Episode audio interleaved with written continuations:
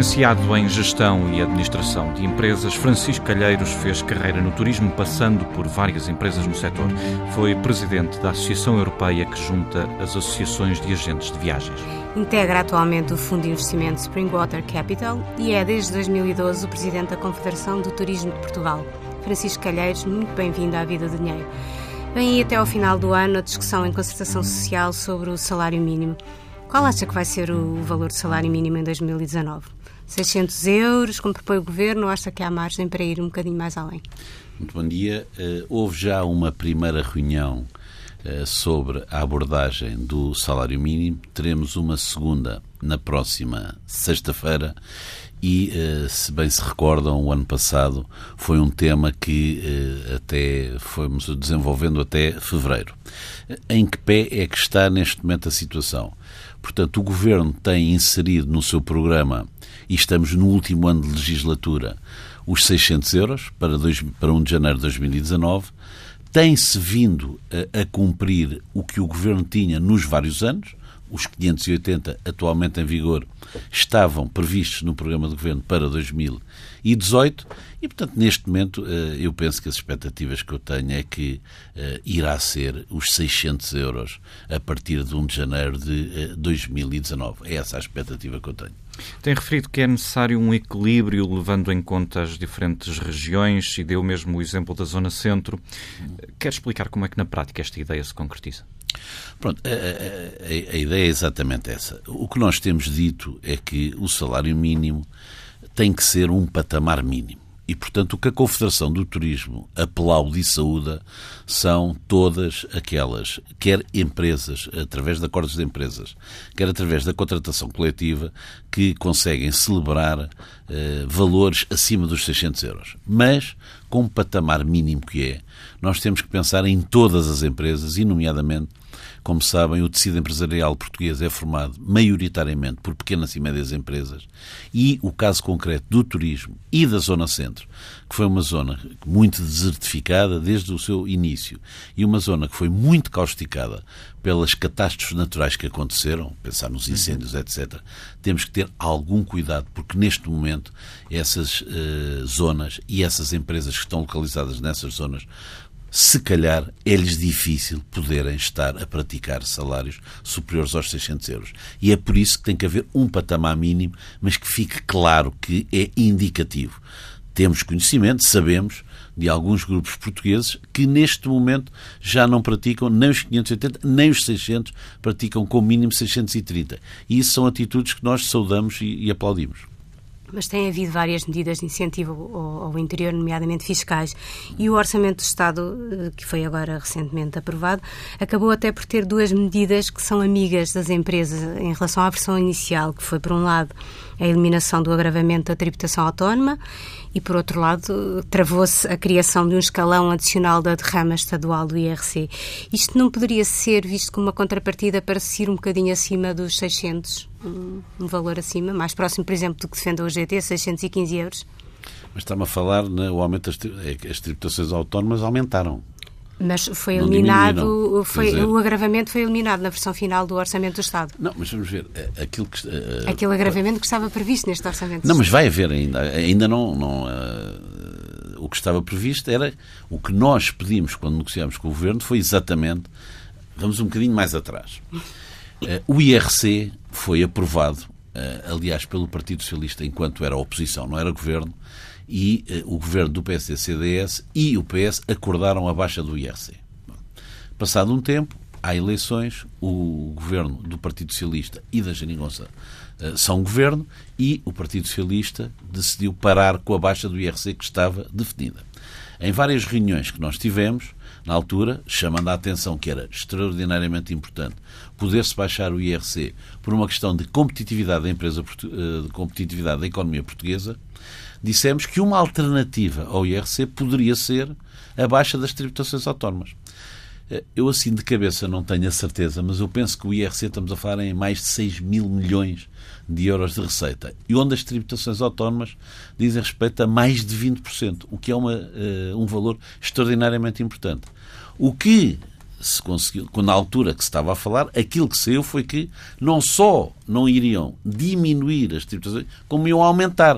O que me está a dizer agora, foi, não, mas quer dizer, foi ao lado um aumento. De, Sim, não mas baixou, está igual, ter não é? sido pior a versão final na perspectiva não, das empresas, isso, não, de haver novo ser... agravamento e não, Sim, e não vai haver. Mas olha só uma coisa, todos sabemos que estamos perante uma fadiga fiscal total quer das famílias, quer das empresas, quer dizer, mais agravamento fiscal, por amor de Deus, a gente tem que falar em desagravamento fiscal.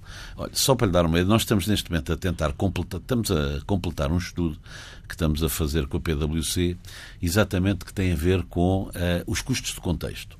E, por exemplo, nós estamos a analisar uma série de questões comparativamente com a Espanha. Como sabe, o mercado espanhol é cerca de 5, 6 vezes maior que o nosso, o que é, desde logo, uma desvantagem competitiva.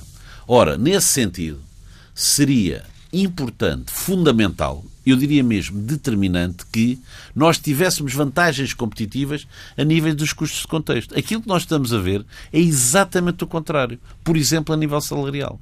Nós pagamos mais impostos do que se paga em Espanha. E aqui era para lhe dizer exatamente o que eu estava a dizer em relação à fadiga fiscal. Nós temos que ter desagravamento fiscal. Nós temos que aumentar a competitividade.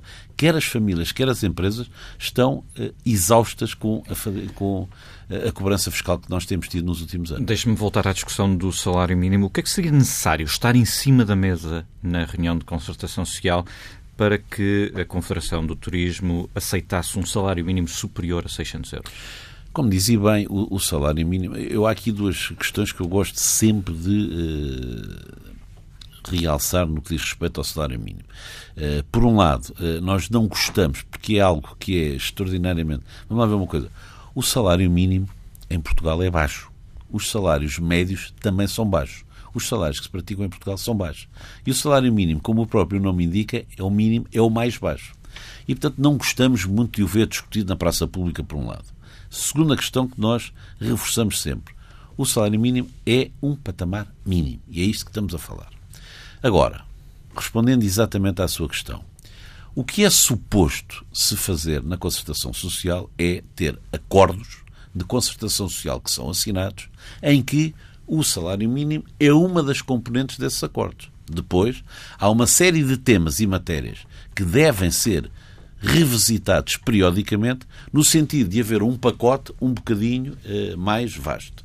Ora, o que nós sentimos eh, neste ano e para o que vai acontecer para 2019 e temos-lo dito porque isto é um bocadinho repetitivo em relação ao que nós fizemos em relação ao Orçamento Geral do Estado, é que não há grandes medidas, eu diria mais, nem grandes nem pequenas. Este Orçamento de Estado, dissemos-lo na altura, não é um orçamento friendly para as empresas amigável. e, portanto, não é um orçamento amigável e, portanto, não há grandes medidas que possam ser.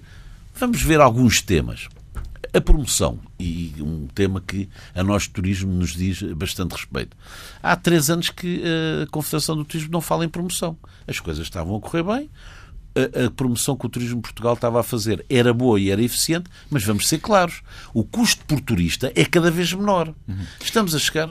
Mas a Confederação de Turismo não vai uh, propor nada nesta reunião que possa servir de contrapartida a um eventual aumento do já salário propusemos, mínimo? Já propusemos. A promoção é uma delas, o FCT é outra. O eh, fundo, o, paga, o, fundo, de compensação de trabalho, de trabalho. não para de aumentar. Vai voltar a insistir claro. com essas medidas? fizemos no Orçamento de Estado, isso teria que estar ancorado para o Orçamento de Estado. Não foi, não temos expectativa que essas medidas possam vir a ser, eh, para vir para cima da mesa na próxima reunião. E se não houver novidades nessa reunião? Eu penso que se não houver novidades nessa reunião, ir-se-á fechar os 600 euros que está previsto no programa do Governo. Sem mais reuniões? Estão previstas várias. Aliás, ainda há uma eh, antes do fim do ano, eh, sem ser a preparação do Conselho Europeu. E há várias para janeiro. Provavelmente pode não ser precisa mais nenhuma. O salário médio no setor do turismo ronda os 632 euros, segundo o Instituto Nacional de Estatística, que está abaixo da média nacional. Um setor que cresceu em receitas 67% nos últimos cinco anos não teria condições para pagar um bocadinho mais e aproximar-se mais da média nacional? Deixe-me dizer-lhe uma coisa todas essas estatísticas, e nós temos lutado muito com isso, todos esses números que a senhora está a referir são hotelaria e restauração, ponto. O turismo é muito mais do que isso. Nós temos insistido, quer com o Banco de Portugal, quer com o INE, quer com o Turismo de Portugal, que o turismo não é, ou por outra, o turismo, além da hotelaria e restauração, são os agentes, são os operadores, são as companhias aéreas, os aeroportos, os golfos, os resorts, a animação turística, o retacar, etc, etc, etc. Ou seja, todas as associações que estão presentes na Confederação do Turismo. E são atividades que levam esses números para valores bastante superiores. Ponto número um. Ponto número dois. O turismo, a maior parte destas atividades que eu lhes estive a referir, uh, a maior parte delas estão 24 horas por dia, 7 dias por semana. E, portanto, todas as pessoas, é muito poucas as pessoas que recebem o salário mínimo uh, tucur. E, portanto, entra uma série de alcavalas em cima disso, uma série de extras que normalmente não são refletidos nesses números que me está a dar. Uhum. Mas, eh, em todo caso, acha que há condições para, tendo em conta este crescimento, nos próximos anos, eh, os salários melhorarem no setor? Acho e tenho ideia muito concreta, e já o disse, que os salários vão aumentar nos próximos anos no setor do turismo. Por uma razão muito simples. Não nos podemos esquecer que a grande praga que nós tivemos foi o desemprego. E o desemprego chegou a ser 17%. Neste momento, estamos a bater os recordes, já vamos em 6,5%, penso que números de 2002, se não me engano, foi uhum. o que nós ouvimos. E, portanto, vai acontecer aquilo que a, a lei mais antiga da economia, que é a lei da oferta e da procura. Vai levar a que haja aumentos de ordenados, porque há muito pouca mão de obra. Repare, nós antes dizíamos precisávamos de mão de obra qualificada, neste momento precisamos de mão de obra, ponto, qualificada ou não, porque não há mão de obra existente. E, e, qualificada, também mesmo assim ainda sentem falta de, de, trabalhadores qualificados ou nem por isso? Ou nesse setor Não, já estão melhor? ainda falta, vamos lá ver, este ano, como sabe, o crescimento foi menor do que nos anos anteriores, mas nós passámos anos em que eh, criávamos cerca de 40 a 50 mil novos postos de trabalho e as pessoas disponíveis que haviam, que saíam das escolas e etc., não chegavam aos 10 mil. Portanto, o fosso foi extraordinariamente grande. Ao longo do ano de 18, e esperemos nós que 19 e de 20, eh, será eh, anos em que se irá adaptar melhor isso. Mas há outra questão que eu também não gostaria de deixar de referir em relação a esta questão, quer dos salários, quer das oportunidades. Não se esqueçam de uma coisa. Eh, por exemplo, no caso da hotelaria que referimos, é uma grande oportunidade para pessoas de menores qualificações, porque é extraordinariamente transversal a atitude do turismo e tanto se precisa de chefes de cozinha, que hoje em dia é uma profissão uh, muito bem remunerada e com grande fama, digamos assim, como são precisas uh, empregadas de quartos para fazer os quartos todos os dias. Portanto, foi uma oportunidade porque muito do desemprego que nós tivemos era desemprego de menores qualificações. Mas voltando aos trabalhos qualificados, as, as, a formação das escolas de turismo é suficiente para as necessidades do setor neste momento? duas questões. As escolas de turismo não conseguiram, digamos assim, produzir o número de funcionários que foram importantes nos últimos quatro anos. Por outro lado, a formação que é dada é boa. Portanto, os nossos licenciados saem das nossas escolas de turismo. As nossas escolas de turismo são boas, eu conheço algumas, e lançam para o mercado belíssimos profissionais. Aliás, como sabe, muitos dos nossos profissionais têm vindo a fazer carreiras internacionais e têm-na feito com bastante sucesso, porque de facto têm uma boa preparação. Mas ainda não é suficiente a quantidade de é, formandos dessas escolas de turismo? Não, ainda não. Portanto, há que investir nisso no futuro, porque uh, esperamos que o continuemos a crescer e, portanto, irão ser com certeza necessárias mais pessoas. Ou seja, neste momento sentem falta em ambos pessoas menos qualificadas e mais já qualificadas? Já foi pior, já foi pior, mas ainda falta muita gente no mercado. O turismo tem estado associado a situações de precariedade, também é uma das questões que, associada, de facto, a este setor, e, e isso até tem gerado, enfim, alguma contestação por parte dos trabalhadores. Como é que se resolve estes problemas e, e, e, também gostava de perceber se acha que aquele pacote que está na, na, Assembleia da República poderá, enfim, aqui dar algum contributo positivo neste sentido, uma vez que há posições divergentes, nomeadamente entre os partidos. Não é? Está a referir-se a que pacote? Aquele pacote laboral de, que resulta do acordo de concertação social. Ah, portanto, três notas. Em primeiro lugar, eh, sazonalidade não é precariedade. E vamos ser claros, no setor do turismo vai sempre haver sazonalidade. Mas Basta... não nega que há precariedade no setor. Não, não nega que há precariedade, claro que há. O que nós temos estado a tentar fazer, e com muito afinco, e nesse particular, uh, uh, com reuniões, quer com a UGT, quer com a CGTP, temos trabalhado muito uh, de perto com as associações sindicais, porque repara uma coisa, a, a, Confederação do Turismo não faz contratação coletiva, mas as nossas associadas fazem. E o que nós temos tentado fazer, e temos-lo feito com muito afinco, porque nesse particular estamos completamente sintonizados com os sindicatos, nós temos vindo a dinamizar e muito a contratação coletiva no turismo. E durante o ano de 2017 foi uma realidade. Houve uma série de associações que há muitos anos não celebravam contratação coletiva e que o fizeram ao longo do ano de 17 e ao longo do ano de 18. E isso tem sido um trabalho que nós temos desenvolvido bastante. Nos últimos dois meses reuni quer com a CGTP, quer com o GT e uh, vermos um a um o que é que se passa, quais são as dificuldades, onde é que podemos ajudar, é...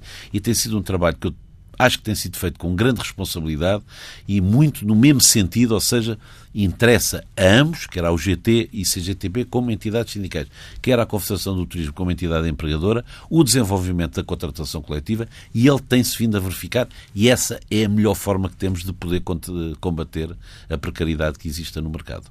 O setor do turismo tem estado praticamente sempre em crescimento nos últimos anos, mas de janeiro a setembro deste ano houve uma ligeira quebra de 0,5%. O crescimento do turismo em Portugal está a chegar ao fim de um ciclo ou é temporário? Tem, tem que acrescentar uma palavra para eu estar de acordo consigo. Está a chegar ao fim de um ciclo de crescimento. De crescimento. Ou seja, nós de eh, 2002 a 2012, em 10 anos, crescemos 14%. Em 10. De 12 a 17, crescemos 46%. Portanto, isto certo. é uma taxa, eh, não é aguentável. Vamos ver. Uhum. Nós não estamos a falar de unidades. Estamos a falar em mais de 20 milhões de turistas, estamos a falar em quase 60 milhões de dormidas. São números muito impressionantes. Mas continua a acreditar num crescimento do turismo de, em Portugal, não ao ritmo uh, que temos Eu continuo a, a acreditar que vai haver crescimento. Uh, não sei se irá ser em 2019, mas nós temos todas as condições para que isso aconteça. Não se esqueça de uma coisa: a indústria do turismo é a indústria que mais cresce no mundo inteiro. Cada vez há mais gente a, a, a, viajar. E o que acontece é que, com a questão que estávamos há bocadinho a discutir, das redes sociais, etc., hoje em dia é muito fácil uma pessoa posicionar-se. E todos estes prémios que temos vindo a receber, como estes de sábado passado, há uma atração, há uma curiosidade de conhecer o melhor destino do mundo. Há uma curiosidade de conhecer a melhor cidade do melhor, o melhor resort do mundo. E, portanto, isso hoje em dia chega facilmente às pessoas, como as pessoas cada vez têm mais condições. O transporte aéreo embarateceu imenso. Tornou muito mais próximos as pessoas. Eu penso que iremos eh, assistir a prazo a novos crescimentos de coisa. Repara uma coisa: o que é que nos aconteceu pior que tudo? O Brexit. O nosso principal cliente, o mercado britânico, está na situação em que está. Já, e... já iremos uh, okay. a, esse, Sim, a esse assunto. Uh, Perguntava-lhe, uh, em relação a este abrandamento ainda, o que é que acha que está a provocar este abrandamento? são uma série de fatores. Pronto. claramente, o Brexit à, à cabeça, nomeadamente para o Algarve e para a Madeira. O mercado britânico é o nosso principal cliente. São duas notas. Em 16, o mercado britânico cresceu cerca de 10%. Em 17, zero. E em 18 a setembro está com menos 9%. Isto é um drive impressionante. Mas o que é que está? Mas se formos à vizinha Espanha, os ingleses também estão a descer. Houve uma desvalorização de quase 20% da Libra e, portanto, no nosso principal cliente há esta baixa. E existem depois todos os outros países que tiveram com problemas, eh, como sabemos todos, de guerras, etc. Eh, quer o norte da África, eh, quer a Turquia, quer o Egito, a Grécia, e que renasceram, e portanto é uma nova concorrência a que nós assistimos. E nesse sentido, repare, dito isto tudo, como disse, e bem, estamos a baixar meio ponto, que é nada. Nós conseguimos uma baixa de quase 9 pontos ingleses, supri-las com americanos, chineses, canadianos e mercado interno. E o esgotamento do aeroporto de Lisboa, da capacidade, também é aqui um, um fator que está a contribuir pois, para eu isso estava nós? a deixar para o fim, porque eu queria isolar o aeroporto disso tudo. Vamos falar. Falemos então sobre o aeroporto. Pronto, portanto, não, vamos esquecer tudo que O aeroporto é o problema do turismo. Existem imensas coisas, já falámos isto na direção, todos os players, todos os congressos do turismo que existem, existem inúmeros problemas. É um problema às escolas, eh, não haver gente formada, é um problema. Não, é tudo pequenos problemas. O problema que nós temos chama-se Aeroporto de Lisboa. E isto não pode continuar. Aliás, eu arriscaria a dizer que provavelmente pode acontecer virmos a ser o melhor destino do mundo com o pior aeroporto do mundo, o que é uma contradição inacreditável, inaceitável e não podemos continuar. Eu já nem vou entrar nos detalhes do CEF, que é outro drama enorme. O aeroporto de Lisboa, ou seja, a extensão do aeroporto de Lisboa, o Montijo, tem que ficar decidido de uma vez por todas. Eu sei que existem estudos de impacto ambiental, eu sei que existe o contrato para fechar entre a Avanci e o Governo, sabemos isso tudo. É uma questão de desígnio nacional. E, como eu costumo dizer, se isto fosse numa empresa onde eu tivesse, as pessoas não saíam de lá enquanto tudo não tivesse decidido e decidido. Uhum. Já disse que duvida da abertura do novo aeroporto de Montijo em 2023. Que riscos é que acarreta para o setor um eventual atraso? Que tipo de riscos? Vamos mais atrás. O que o, o governo disse é que Montijo estaria pronto em 2022. Eu comecei por dizer que tinha dúvidas de 2022. E, entretanto, já acrescentou que tem dúvidas para 2023. E agora já estou com dúvidas em 2023. O que é dramático, porque vamos ver uma coisa. Se bem que há bocado estávamos a fazer a análise que o 2019 provavelmente poderia ser um ano de alguma estagnação, e eu sei que se estão a fazer impossíveis quer eh, na ANA, quer na TAP, quer na NAV, quer o novo sistema informático, quer os taxiways, quer a descontinuidade ou não da, da, da pista 1735, tudo isto em cima. A realidade é que isto são tudo remendos.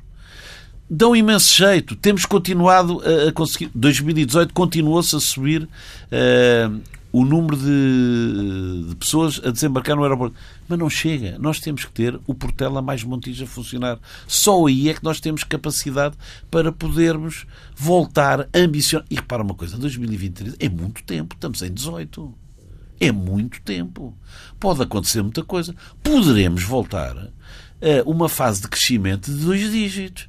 Ou Poderíamos, porque nessa altura eu não acredito, porque não há capacidade, não há slots no aeroporto da Portela para poder aguentar não isso. Não há pequenas soluções que consigam acomodar esse tipo Exato. de crescimento. Tem-se feito muitas pequenas soluções, saudamos-las, aplaudimos-las, mas não chega. Não é isso que resolve o assunto.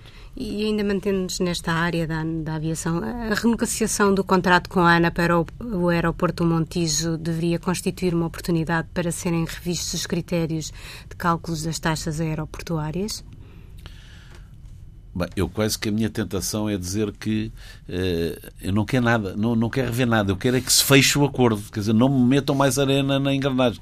É um outro problema, o problema das taxas é um problema também, mas quer dizer, uh, vamos nos focar eu tenho que fechar o acordo do Montijo. E essa é uma das peças importantes. Ou seja, a Vanci e o Governo ainda não chegaram a acordo sobre uh, a forma financeira. E essa tem que ser. E é isso que nós dizemos permanentemente.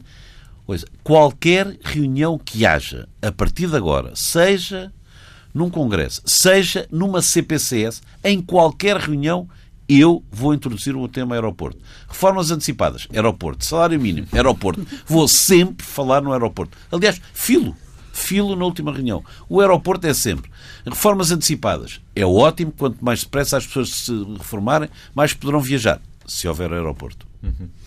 Já que referiu o Brexit, é outro desafio para o, para o turismo português, já disse que a eventual perda de turistas britânicos deve ser combatida, nomeadamente pelo investimento em produtos eh, que sejam pensados estrategicamente para este mercado. E o que eu lhe pergunto é se os, os agentes turísticos em Portugal já estão preparados para isso.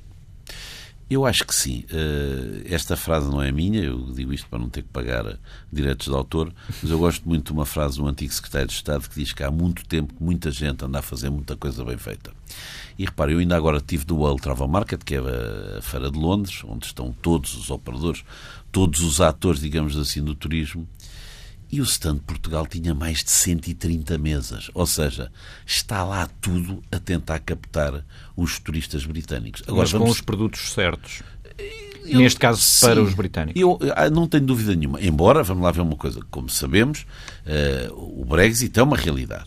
Mas estão com os produtos certos. O produto dos britânicos está muito bem desenhado e, portanto, há ali claramente uma questão muito focada quer no Algarve, quer no, uh, na Madeira. Estamos a falar muito uh, turista de terceira idade, estamos a falar de muito golfista, estamos a falar de sol e mar, etc. Agora, há uma questão aqui que também ajuda, e como eu disse há pouco, há três anos que não andamos a falar nela, era a altura de reforçar a verba promoção em mercados cirúrgicos e, como diz, o britânico era uma excelente hipótese, reforçarmos, porque Enquanto... é mais fácil. Ouça, há quatro anos que ela não mexe. E se pensarmos que subiram 50% eh, as receitas e o número de olhos, ela baixou pelo menos esse valor em número de prorata de turista. E, portanto, era a altura de podermos aumentar. E repare, a verba de promoção num Orçamento Geral do Estado é nada. É desplicente. E se puder pôr mais 10 ou 20 milhões numa campanha que num Orçamento de Estado é nada, pode fazer a diferença. Ou pode ajudar, pelo menos. Então, porque é que acha que ela não foi levada a cabo? Porque este é um orçamento, como a gente disse, é um orçamento que é restritivo e se calhar os turistas britânicos também não votam, digo eu. Acha que a taxa turística que a Câmara de Lisboa inaugurou em Portugal vai acabar por se alastrar a todo o país? É entretanto, já outros municípios a adotaram. Orem também está agora a estudá-la para Fátima. É, esse era um perigo que nós alertámos, não é? É uma tentação grande. E, sobretudo, é uma tentação grande quando não é feita com os mesmos pressupostos que foi a de Lisboa. Como sabe, a taxa turística de Lisboa reverte para um fundo em que são praticamente investidos em eh, estruturas ligadas ao turismo. Mas nós aí temos uma visão diferente. Nós achamos que, aliás, para facilitar não ser um euro, dois euros, haver fundo, não haver fundo, numas cidades sim, noutras não, eu acho que se tem que reeditar a questão do IVA turístico. Ou seja, não há dúvida que as cidades diretamente não lucram na mesma proporção, eh, porque assim de repente a receita direta das cidades tem a ver com a derrama. E, portanto, não há dúvida nenhuma, se a gente olhar para Lisboa, a loucura que tem sido o aumento da cidade de Lisboa, e nós não queremos que não haja mais, policia, mais policiamento, que não haja uh, maior despejo de lixo, que de, há, há, pouco tempo não havia, uh, ao sábado e ao domingo não se despejava lixo em Lisboa. Hoje em dia isso é perfeitamente impensável. E, portanto, não temos dúvida nenhuma que aumentaram as despesas por via dos aumentos dos turistas. Também não temos dúvida nenhuma que aumentaram em muitas receitas. Uhum. E muita receita do IVA. Então, deveria-se considerar que parte dessa receita do IVA turístico deveria reverter para as cidades onde ele foi consumido. Essa é a tese que nós defendemos. É, em todo o caso, já temos uh, Lisboa, Porto, Óbidos, Mafra, Orem, uh, várias cidades uh, a implementar ou a pensar implementar esta taxa teme que uh, acabe por se alastrar. Qual, qual é que pode ser o, quais é que podem ser as consequências deste alastramento de turismo? Pode afastar mais turistas? Vamos ver uma coisa. Uh, temos que ter a noção, e para não perdermos raciocínio nesta entrevista, que isto é mais um imposto. Esta taxa não tem nenhum serviço associado. Portanto, é mais um imposto. Se o que nós queremos é taxar mais, eu acho que é errado. Agora, se me disser um turista deixa de cá por causa de um euro, não diria isso, mas repara uma coisa: no Porto, eh, em que a taxa é de 2 euros por pessoa, um casal num quarto paga 4 euros. A taxa média do REFPAR eram 40, é um aumento de 10%. Acha que é importante? Acho. Francisco Calheiros, muito obrigado. Muito obrigado eu. Em entrevista a Francisco Calheiros, presidente da Confederação do Turismo de Portugal. Vamos agora ao habitual comentário com João Duque. Ouvimos aqui eh, Francisco Calheiros falar do aeroporto de Lisboa. Considera que é o principal problema para o turismo português. É uma leitura excessiva? Não, é uma leitura muito adequada, porque só de imaginarmos que a principal fonte de turistas uh, é o Reino Unido, ora, os britânicos vêm para Portugal fundamentalmente de avião. É claro que muitos, há um grosso destes visitantes que vão para o Algarve, e portanto não é um problema do aeroporto de Lisboa, mas se Lisboa quer continuar a atrair com qualidade e com e crescimento turistas, temos que fazer alguma coisa em termos de aeroporto. A questão do aeroporto é uma questão, quer dizer, tem, tem, tem a minha idade ou mais, se calhar, e portanto isto é caricato. Uh, e, e, o problema coloca-se sempre por, ou por isto ou por aquilo. Agora, ao que parece, continuamos a ter um problema de localização de escolha, mas, uma vez decidida, e parece que está decidida, são os estudos de impacto ambiental e as necessárias autorizações e também, penso eu, de algum investimento. Ora, nós devíamos fazer um certo esforço para, se o investimento é público e se deseja público, então deveria ser canalizado para aí o recurso financeiro uh, adquirido. Não é? Ora, não tem sido essa a política do governo. Anteriormente havia uma desculpa de que não tínhamos dinheiro, tínhamos que cortar despesas, etc. Uh, depois passamos a ter dinheiro, mas há uma escolha política. É, portanto, é lícito que o governo uh, tome a sua decisão, que é eu vou remunerar, vou devolver rendimento às famílias. O problema é que depois estas famílias não seguram o rendimento que, que recebem adicional, não o poupam, não o canalizam para investimento. E, portanto, nós temos aqui uma dificuldade de iniciativa pública de conseguir financiamento adicional, porque não podemos eh, continuar a aumentar muito a dívida pública para fazer face a um projeto. E, portanto, parece que nós temos aqui um problema é um problema também de financiamento mas, e de escolha política. Mas tem havido algum investimento no aeroporto de Lisboa, por um lado, e por outro, há a nova solução de Montismas que se vai arrastando. Pois era, eu estava basicamente a falar nesta. Agora, repare, há muito investimento feito no aeroporto de Lisboa e com uma dinâmica muito grande até desde que foi eh, vendido ou privatizado. Uh, e isso levanta a pergunta de porquê é que o Estado não fez já no fundo, uma, uma, uma, um concurso para deixar totalmente aos privados a iniciativa de lançarem um aeroporto, de criarem um aeroporto, dando-lhe um espaço. E agora façam vocês isso. E se calhar já tinha aparecido. Esta semana ficou marcada pela visita do Presidente da China a Portugal. Foram assinados 17 acordos de cooperação. Pode falar-se de facto, como, como foi referido, de um novo patamar na parceria entre os dois países? Uh, muito provavelmente sim porque corresponde, aparentemente, a um desejo dos dois lados. Claramente por parte da China e claramente também por parte do governo português. E, portanto, isto significa que, como diz o povo, junta-se a fome à vontade de comer e, portanto, aqui temos uma boa perspectiva de um crescimento grande desta relação que é já muito forte. A China, eu diria que não é tanto pelo tráfico de bens uh, entre nós e a China, que tem subido particularmente nas importações. Uh, nós importamos da China, importámos em 2018 2 mil milhões de euros e neste momento já vamos com, até setembro, mais de 1.700 milhões de euros de importações de bens. E, portanto, isto significa que, muito provavelmente, nós vamos acabar o ano a subir 15% no volume de importações da China. Mas, não, para além das importações, temos a presença uh, de capital que tem, tem corrido a Portugal e, e com origem na China. lembramos dos grandes investimentos na EDP, na REN, da TAP, no BCP, na Fidelidade, com interesse na Luz Saúde, eh, com interesses aparentes no Novo Banco, na Lusitânia, potencialmente nos petróleos da Gulbenkian.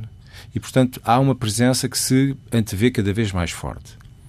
O que é, a meu ver, o problema destas presenças muito significativas? Bom, em primeiro lugar, a grande dependência, ou começar-se a criar uma grande dependência com impacto potencial na orgânica económica de Portugal de um grande país, ou de um país, de uma fonte. Aquilo que eu antes também já falei um bocadinho sobre os perigos da integração da banca portuguesa na banca espanhola, coloca-se também ao nível, por exemplo, destas grandes empresas, particularmente em grandes infraestruturas. Estes investimentos são sempre muito bem-vindos e a presença de capital uh, estrangeiro eu acho que é muito bom, é muito salutar. Mas levanta aqui também um outro problema em relação à China, que é a forma como eles veem os investimentos.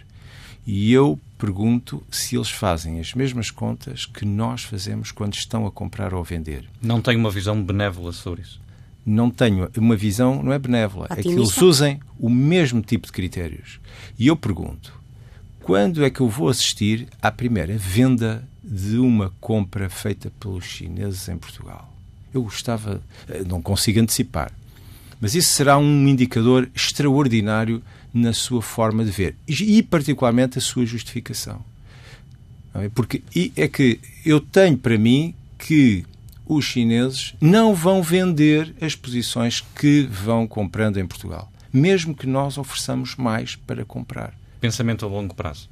É um pensamento a longo prazo e um pensamento não apenas centrado na rentabilidade de curto prazo ou no desconto dos cash flows, como nós ensinamos nas escolas. Os chineses são todos educados agora, digamos, da forma ocidental de pensar, mas até porque a origem do capital muitas vezes não é um capital privado com elevado eh, nível de exigências de remuneração, tem este problema. Obrigada, João Duque. Já sabe que esta entrevista pode ser lida na íntegra no Jornal de Notícias e Diário Notícias e em dinheirovivo.pt. E pode ler e ouvir tudo outra vez em tsf.pt.